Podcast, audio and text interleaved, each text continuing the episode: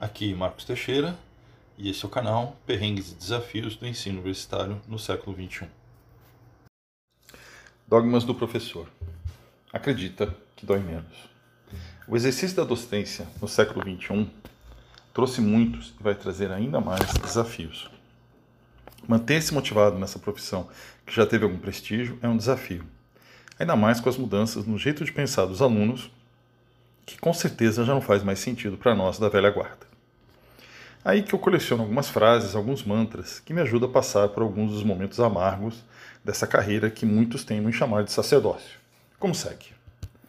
Ninguém é obrigado a gostar da matéria como você, professor, gosta.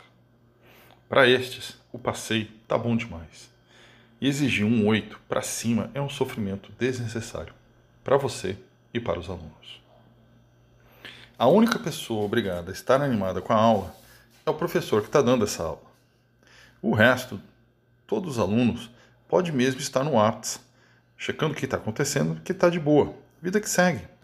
Agora, se nem você dá importância para a matéria, imagine um aluno. Uma coisa que eu aprendi é que, se você está dando a aula que você, professor, teve na graduação, pode acreditar. Tá um saco. Nem precisa perguntar. Tente ao menos dar a aula que você queria ter tido. Na sala de aula, tem de uma a três pessoas, normalmente na turma, que estão interessadas no que você está falando. Essas pessoas que estão interessadas são a sua motivação.